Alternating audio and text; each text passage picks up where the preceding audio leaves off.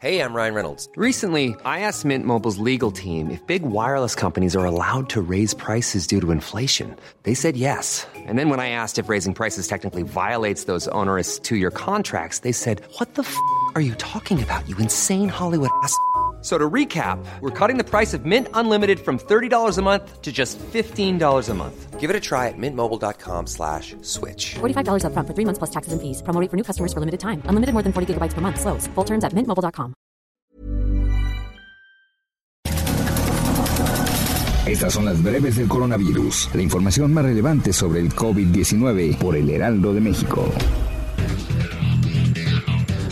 Desde Palacio Nacional este viernes, el director general de epidemiología José Luis Salomía informó que en México ya suman 12.872 casos confirmados de coronavirus.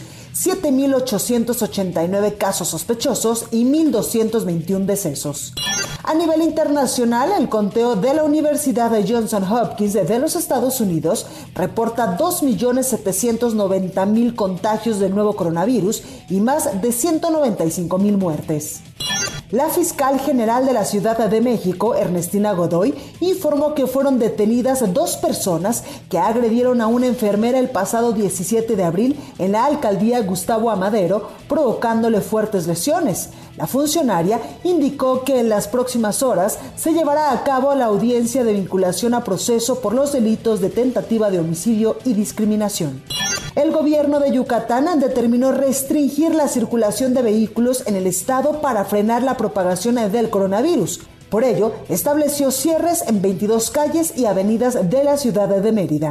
El gobernador de Quintana Roo, Carlos Joaquín, anunció la prohibición de la circulación de vehículos con placas o permisos temporales foráneos en la entidad como parte de las nuevas medidas para evitar el contagio de COVID-19. La Comisión Nacional de Salarios Mínimos advirtió que debido al impacto económico de la emergencia sanitaria en México, tan solo en el mes de abril se podrían perder hasta 744.225 empleos. Carlos Salazar Lomelín, presidente del Consejo Coordinador Empresarial, aseguró que la Secretaría de Economía mantiene contacto con autoridades de Estados Unidos y Canadá para analizar la manera de coordinar la apertura de las cadenas productivas en la región.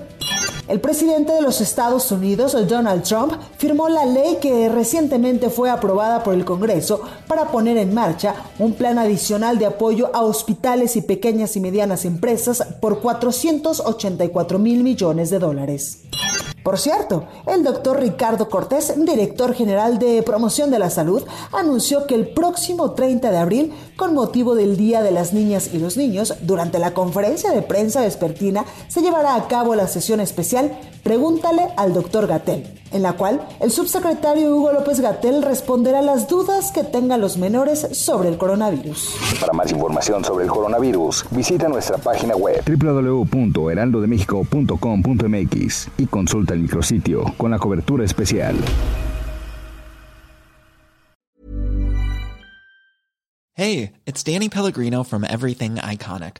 Ready to upgrade your style game without blowing your budget? Check out Quince. They've got all the good stuff shirts and polos, activewear, and fine leather goods, all at 50 to 80% less than other high end brands.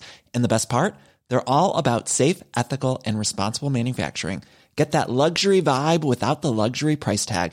Hit up quince.com slash upgrade for free shipping and 365 day returns on your next order. That's quince.com slash upgrade.